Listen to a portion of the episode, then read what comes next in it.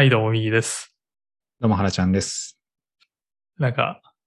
言ってきたいことがあると聞いたんですけど。努力に逃げるな。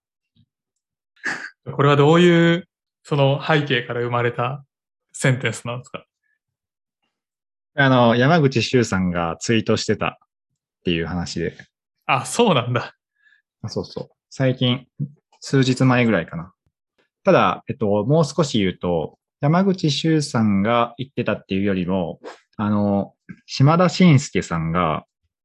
吉本の若手さんに対して、お笑いの授業みたいなのをやったことがあって、その、うんその時に言ってたセリフっていう。うーん。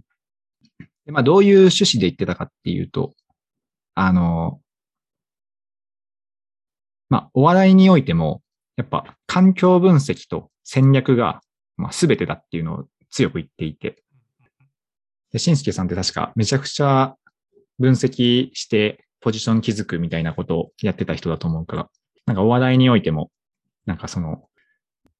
プロセスとしては、まずはお笑い市場の環境分析を徹底的にやって、受ける戦略立案をして、その上で、まあ、コントを作成して、で、頑張って練習をして、実演して、振り返りをすると。っていうのを繰り返すっていうので、ただやっぱ一番このプロセスで重要なのは、環境分析と戦略立案だと。で、売れない人の特徴は、この環境分析と戦略立案をやらずに練習ばかりしていると。なので、まあ、この練習に逃げるな、まあ、努力に逃げるなっていうのは、練習に逃げるなっていう、もっと上位の環境分析と戦略立案を徹底的にやれっていう、まあ、それを引用して、山口周さんがそれを、その話をしていて、なるほどなっていうので書いた感じ。あ、でもそれはすごい、うん、真理だなと思ってて、まあ、受験勉強もそうだろうし、なんか部活で試合に出るかどうかも結構そこで分かれてた気はするね。うん。確かに。で努力に逃げるなに込められているというか自分の解釈として、まあ、イシューから始めようみたいな話だと思うんだけど、まあ、環境分析とか戦略立案とか、もっと何が重要なのかっていうのを見極めて、その後に、まあ、努力しましょうっていう話だと思うんだけど、で、ここで、まあ、努力に逃げるなっていうものが含まれている要素として、その、努力って楽なんですよねっていう言葉から始まっていて、うん。楽だからこそ、まあ、努力しちゃいがち。まあ、しちゃいがちっていうか、努力はする、して全然いいんだけれども、まず努力するみたいな。で、努力しているとなんか、ちょっと前に進んでいる気がするみたいな。実は全く進んでいないんだけれども、あの、何か1%、0.1ミリでも、その自分が今日何か本を読んだり、誰かから何かを聞いたり、なんか誰かに提案したりして行動したことによって何か前に進んでいるような気がするんだけど、あくまでも気がするっていうので、まあ、努力って楽だから努力しがちなんだけど、もっと上段の環境分析、戦略立案、ちゃんとやりましょうねっていうメッセージで、なるほどなって思った次第でした。確かに。なんかそれを聞いて思い出したのは、あの、練習は嘘をつかないって言葉があるけど、頭を使って練習しないと普通に嘘をつくよってダルビッシュが言ってましたね。うん。ああ、それね。それ、あの、自分、なんか分かりや、野球、元野球やっていた人間として、結構分かりやすいなっていう例えが、意味なく素振りしたら腕が太くなるだけだよっていう、っていう話が。まあこれも確か島田紳介さんと、あの、掛布さんの対話の中でそんな話をしていて、毎日500回素振りをするみたいな話があって、ただまあプロなんてそれぐらい当たり前だよみたいな。それは努力と言わないよみたいな話と、あとまあ500回素振りをすることが重要ではなくて、その1回1回、そのめちゃくちゃ濃度の高いイメージ、トレをして、もう一球一球、その試合の生のシチュエーションとか、あの、ランナーのとか、カウントとか、その情景を描いた中で、一球一球素振りをすることを500回繰り返すことに意味があって、ただただ淡々と500回素振りをしたら腕が太くなるだけだよっていうので、まあ、練習もその練習の仕方というか、まあ、努力もその努力の仕方があるよね、みたいな、まあ、そういうメッセージで、なるほど、みたいな話だった。いやー、もう本当その通りだと思うね。スラムダンクで桜木が後半急に伸びるんだけど、そこはまさに仮想敵とめちゃめちゃいいお手本を見て学び続けたっていう。うん。でもこれ難しいよね。自分の中でさ、努力してると思ってることが、その環境分析と戦略立案がない限りは、なんか努力ですらない可能性があるなと思ってて。うんうんうん。いかにその、努力に逃げなくするかみたいなのは、結構難しいテーマだなと思って聞いていた。そう。なんかここの、なんだろうな。遠回りこそ一番の近道だっていう、ミスター一郎さんの名言もあったりして。うん、で、まあ、一郎マニアとしては、一郎の動画をたくさん見るんだけど、あの、その中でも、やっぱ、今情報が世の中にたくさんありふれていて、結構、こういう戦略を取るとうまくいくみたいなものも結構出てきたりしていて、まあ、そう合理的な考え方がいろいろ出てきて、最短でその成功にたどり着けるチャンスが出てきたのではっていうのを、あの、対談の中でそういう問いがあったんだけど、なんか、絶対無理だと思うみたいな話をしていて。で、まあ、仮に最短でたどり着いたとしても、野球選手としてのプロダクトとしてはいいものは出来上がるけれど、人間としての深みは出ないですみたいなのを結構ドヤ顔でかっこよく言っていて。すげえ。絵が浮かんだわ。さすが一度だなと。人間としての深みは出ないですって。すごいかっこいい顔で言ってた。言ってそう、なんかちょっとこう、斜めから。一郎の顔がめちゃめちゃ浮かんだ。一郎が言うからこそ、より一層納得感があるというか。ただ、その、じゃあ、むやみやたらに、で、まあ、そこでの解釈としては、なんだろう。まあ、努力というか、まあ、いろいろやってみるんだけど、まあ、振り返ってみると、それが無駄だったなっていうのは、あって叱るべきっていう話なんだけど、ただ、やっている最中に、それが無駄だと思ってやっているわけでは当然なくて、うん、多分そこには当然、あの、島田紳介さんとか、あの、山内修さんが引用したように、努力に逃げるなみたいな話で、その環境分析、戦略立案をした上で、自分はこれが重要だと思って、まあ、努力するんだけれども、まあ、結果としてそれがうまくいかないことって、まあ、めちゃくちゃあるよねっていうので、ただまあ、そういった経験の積み重ねで、まあ、今の自分があるっていうので、まあ、遠回りこそ一番の近道みたいな話をしてたのかなと自分は解釈したから、まあ単純に何でもかんでも思いついたらやってみて、まあ遠回りしてもいいじゃんっていうことを言ってるわけではないかなとは思ったね。うん。それは間違いない。やっぱり共通してるのは、こう、努力の先のゴールを見てるんだろうなっていうのは思ってて。うん。やっぱスポーツ選手とかはさ、自分の理想とするイメージみたいなのが強い人ほど、なんかスーパースターとか多いのかなと思ってて。うん。そこに向けてちょっとずつチューニングをしてるようなイメージがすごいあるね。NBA スターとか見てても。うん、うん。それはやっぱりその、例えば NBA チャンピオンとか、MVP を取るとか、シーズン MVP を取るみたいな、自分の達成したいゴールがあって、そこに向けてじゃあどういう選手であろうがあった上で、現状どうなんだっけとか、なんか筋力が足りないのか、そのスキルが足りないのか、で、チームの中では自分の役割どうなんだみたいなのを見た上で選び取っていってるのかなっていうのは思ったね。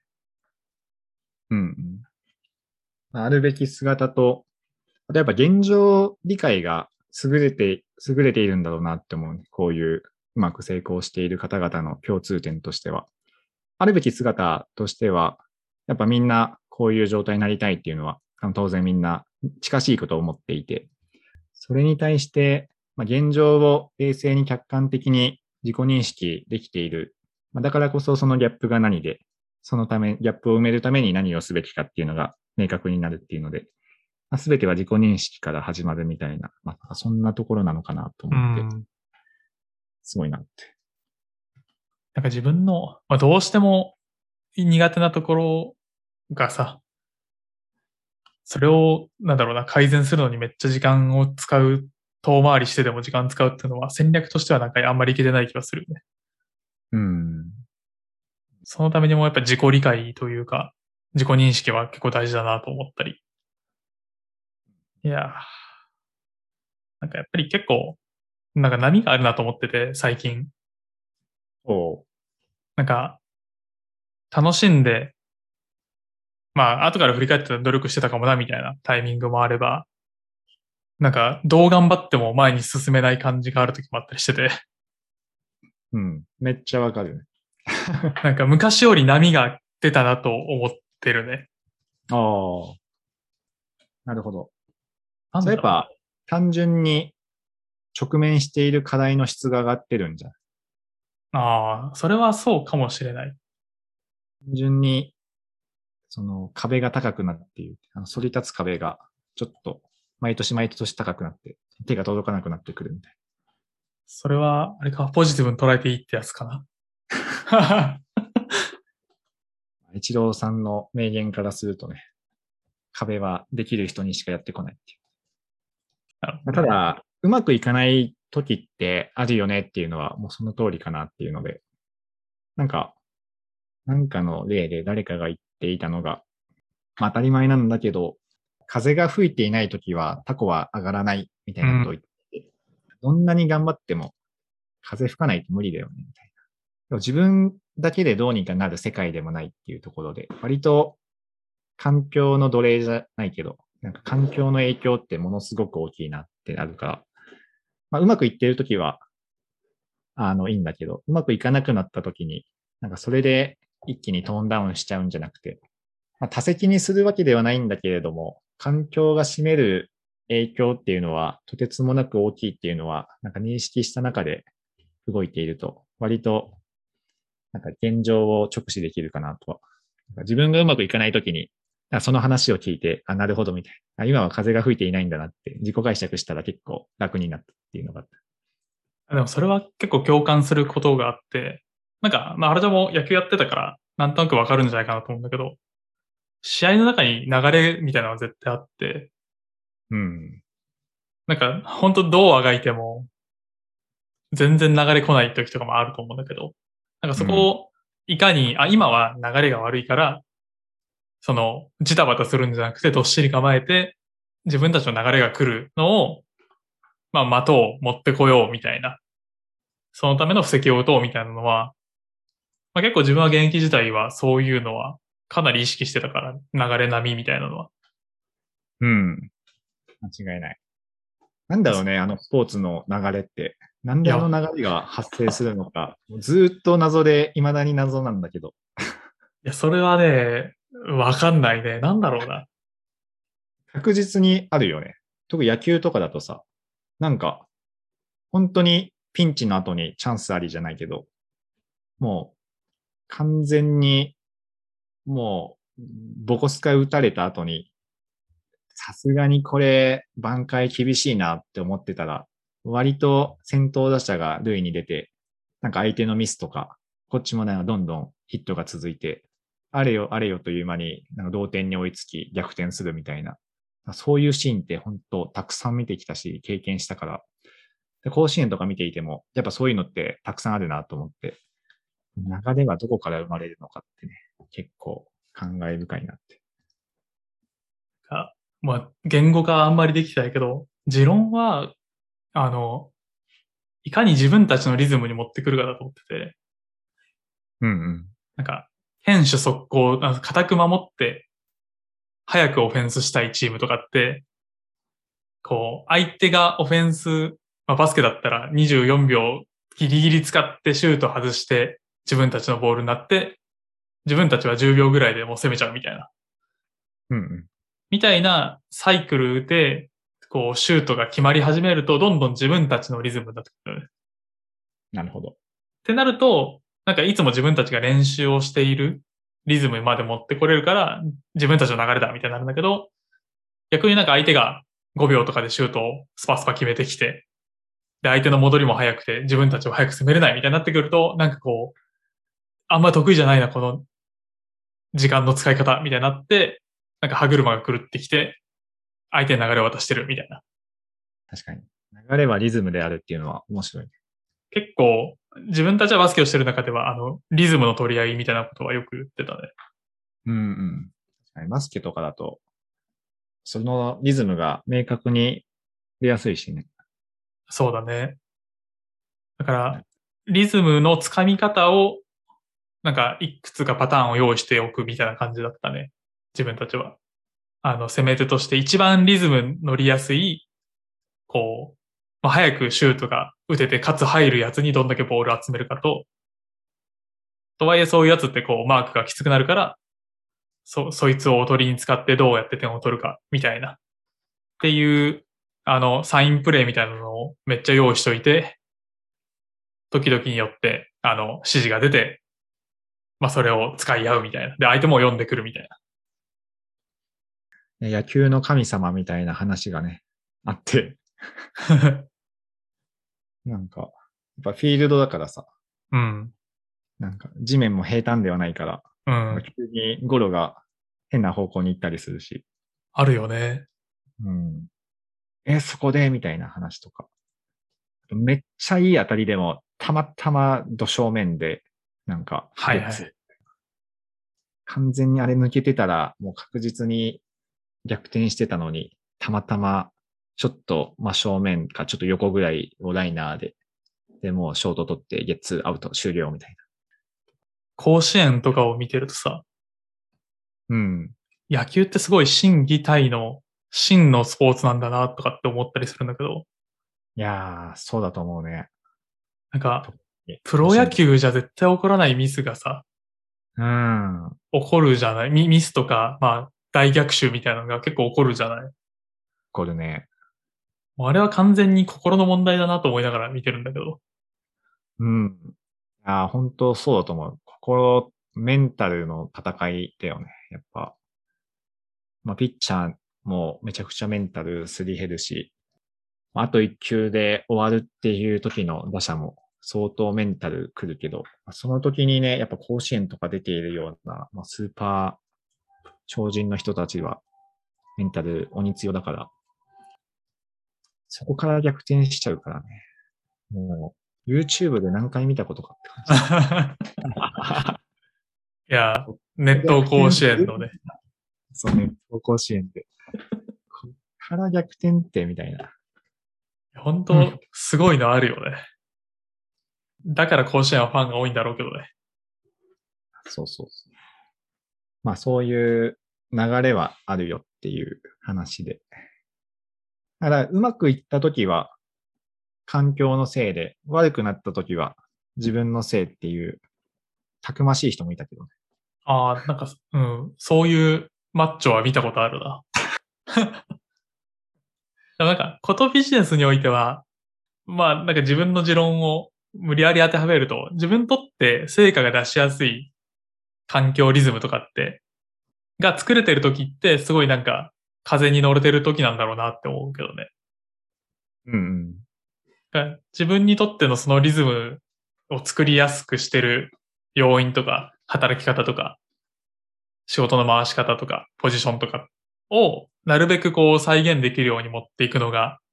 あの、プラスの方の波を引き寄せる術かなと思っていたり。うん。あそれ間違いないよね。その自分が成果を出しやすい環境とかリズムを自分で理解まずしているっていうのが重要だし、あとはその環境をどうしたら作れるかっていうところも理解していると、まあ、かなりどんなところに行ってもその自分が成果を出せる環境を作って、まあ、成果を出してっていうのができるかなって思うから、うん。それはね、重要だよね。違いない。あとはやっぱり、いい波が来てると絶対後で悪い波来るなと思ってうん。置けるのは、なんだろうな。下がった時の波を経験してる人じゃないと難しそうだなとは思うね。ほんとね。もう株価も仮想通貨も同じだよ。や、でも本当、そう思う。あの、株価でさ、S&P とかそうだけど、あの、一日一日で見たら上がったり下がったりしてるけど、2年とかで見たらもう完全に上り調子であるみたいな。10年で見たら下がるみたいそうそう。な。また20年で見たら上がってるみたいな。そういう繰り返し。長期視点を持って、あの、緩やかに上に上がってる方を目指すのが、個人としてはいいんじゃないかなと思うけどね。うん。まあ、間違いないよね。やっぱ。だ長期的な視点で、長期的なゴールを見据えてる人はやっぱ強いよね。ああ、本当にそう思う。なんか、ちっちゃいことにブレない気がするよね。長期目線の人の方がうん。強い。強い。間違いない。もう、眼差しが違うもんだって見ている世界の。ああ、それは本当に多分そうで、最近読んだ三国志の漫画で、非常に有名な、まあその歴史上の人物が、6歳ぐらいの時点でもう眼差しが違うと。天に認められた顔をしているみたいな。まあ、裕次郎じゃん。はい。だから何が起きても、いや、天が自分を生かそうとしているみたいな。っていうね、謎の目に力がこもっているっていうのを言ってて。いや、でも本当にこう、こういう人はいるだろうなと思って。うん。いやー、本当そうだと思うし、自分もそれができてるかっていうと、全然できていないけど、やっぱ、モチベーションが上がらないときに、一番モチベーションを上げる方法って、5年後とか10年後の理想像を、やっぱ改めて言語化するとかだもん。やうん。っぱそれをすると、で、それに対して今って自分どうだっけっていうので、あ、じゃあギャップ何で何しないといけないかなっていうのを、なんか過去にも同じようなこと考えたことがあったとしても、なんかその悩んでいる時とか、ちょっと気持ちが落ちている時に、やっぱ3年後とか5年後とか、こうなったらいいなっていうのを、あえて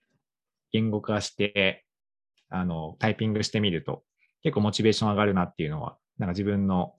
メンタルケアとしてはやってたな。それは結構良さそうだね。うん。いや、いいと思う。やっぱり、人間なんだなって思った。あ原ちゃんも下がるときあるんだということを思ったね。さすがにあるけど、その、まあ、下がるし、うまくいかないことはたくさんあるし、まあ、うまくいかなくても、なるべく下がらないようにはしつつ、さすがにね、その、波はあるからさ。で、波があるとか、下がっているなとか、上がっているなって、自己認識できている範囲ではいいかなとは思うけど、たまにやっぱ、それすらもしてないときからなんか、普通、客観的に見たら、そのすごい落ち込んで、落ち込んでいるっていうか、うまくいかなくて、結構ネガティブな状態になってたときに、そういうちょっと長期のこと考えて、冷静になんかタイピングするなり、な言語化してあるべき姿とか未来こうなったらいいなっていう希望を書いて、で、そこに向けて何をするべきかっていうのを、 to do まで落とし込めれば、割とモチベーションが上がるって理解はしつつ、それができてない時があるから、やっぱ怖いなって思うよ。いや、まあ、なかなか難しいよね。そこに視野がいかなくなるというか。うん。あそうそうそう。人から言われると、いや、まあそうなんだけどね、みたいな。その通りその通りすぎて、グーの音も出ないんだけど、なんでやってなかったのかなとか、そういうことって結構あったりして。で、最近、それを避けるために、なんか何が重要なんだろうね、みたいな話をしていて、で、あ、それいいなって思ったのが、強制的に時間確保するっていう。時間を強制的にそういう振り返る場を設けておくっていうのが結構重要なのかなって思って、そのやっぱ自分も振り返って、そういう結構落ち込んでたり、ネガティブになっている時って、やっぱ時間もどんどん過ぎていって、仕事の量とかもどんどん増えていって、冷静に考える時間があんまなかったなって思ったから、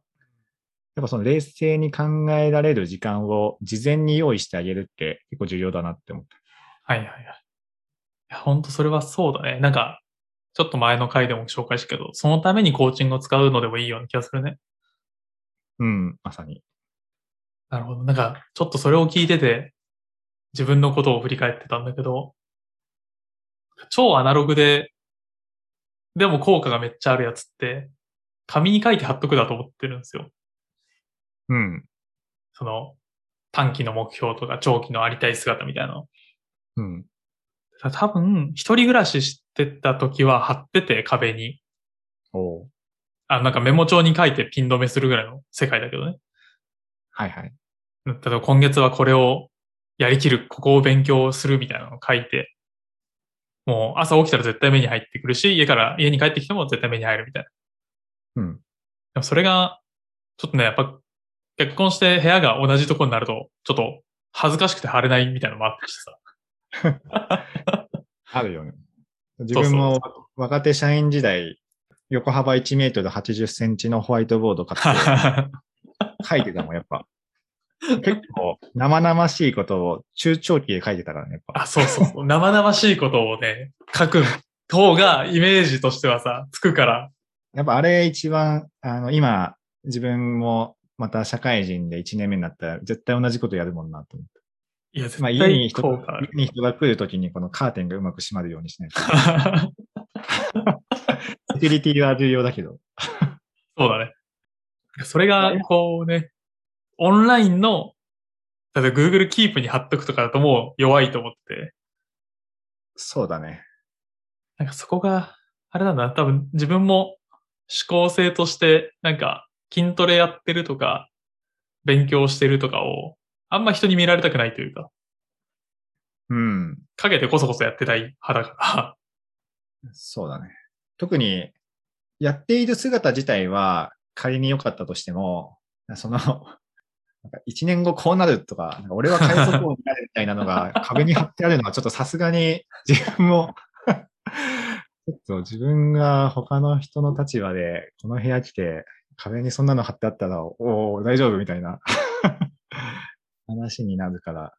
それで今、あの、オンラインの中で、なるべくそれに近しいことできないかなって思って、自分がやっているのが、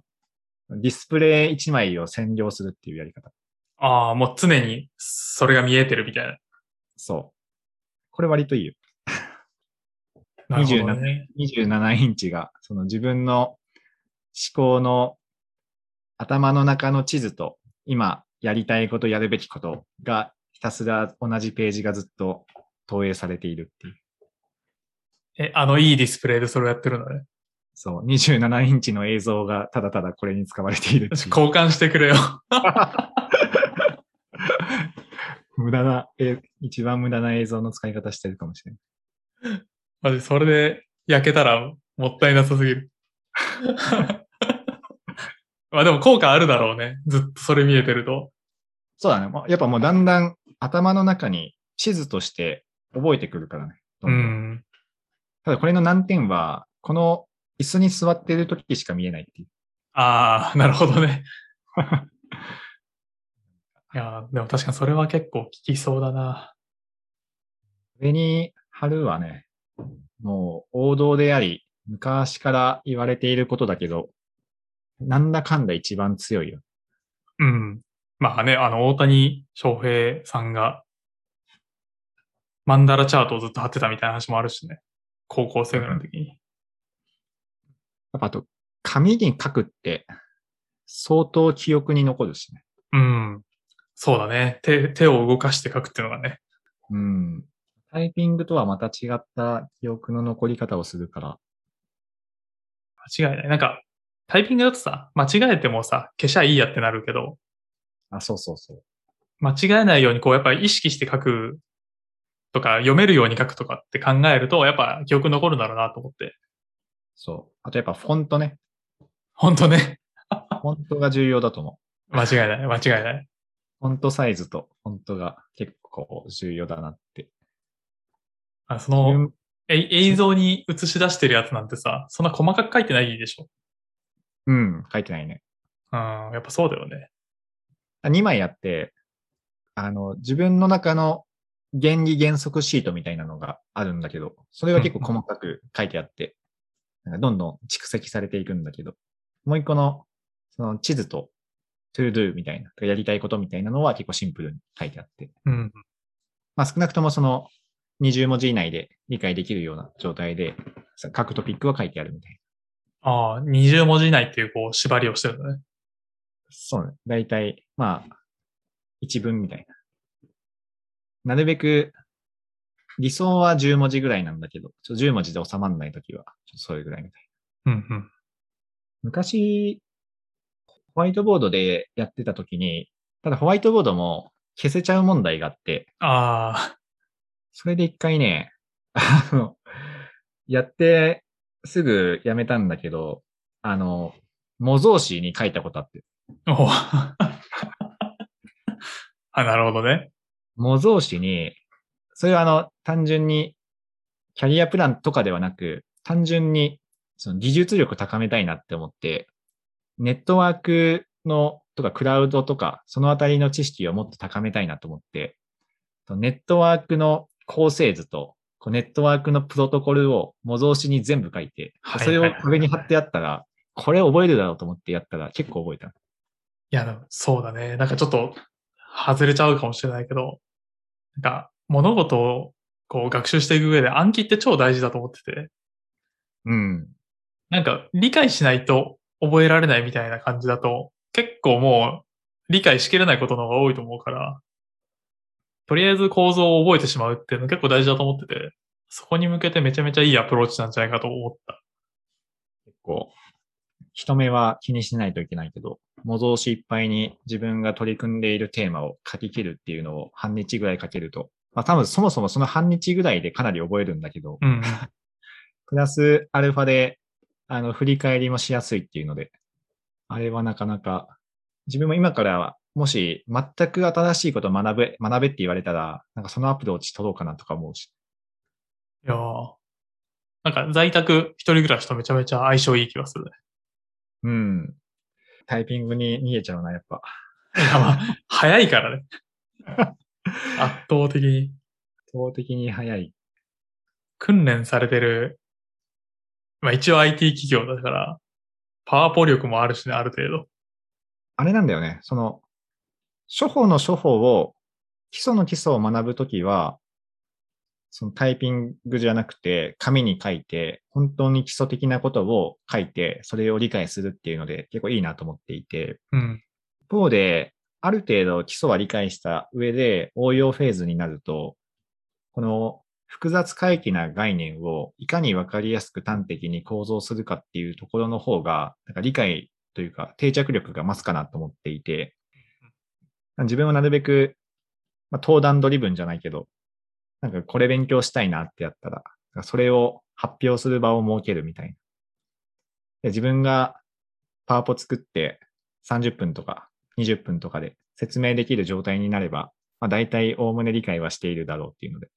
最近ちょっとそのやり方を覚えた感じ。なるほどね。自分の言葉でこう、喋れるぐらいにまで持ってこれれば、自分の中で複雑性がだいぶ落ちてるのかな。あ、そうそうそう。やっぱ、説明できるって、その単純に理解するの、多分10倍ぐらいその単語とか概念を理解していないと、自分の言葉で分かりやすく端的に、その一番重要な部分だけをピックアップして説明するってできない気がするから、やっぱ説明するっていうのがいいのかなと思って。たまにだから人がいなくてもね、理解を深めるために1分でこれ説明してみようってやってみたりするけど。うん。エレベーターピッチでもないけどね。あ、そうそう、まさに。確かそれは後悔良さそうだ。何の話してたんだっけ？努力に逃げるな。あれ、努力に逃げるなだっけ？どあ、そうそう。多分努力に逃げるな。はい。スポーツの流れはあるよという話でした。じゃあ今日はこんなところで。はい。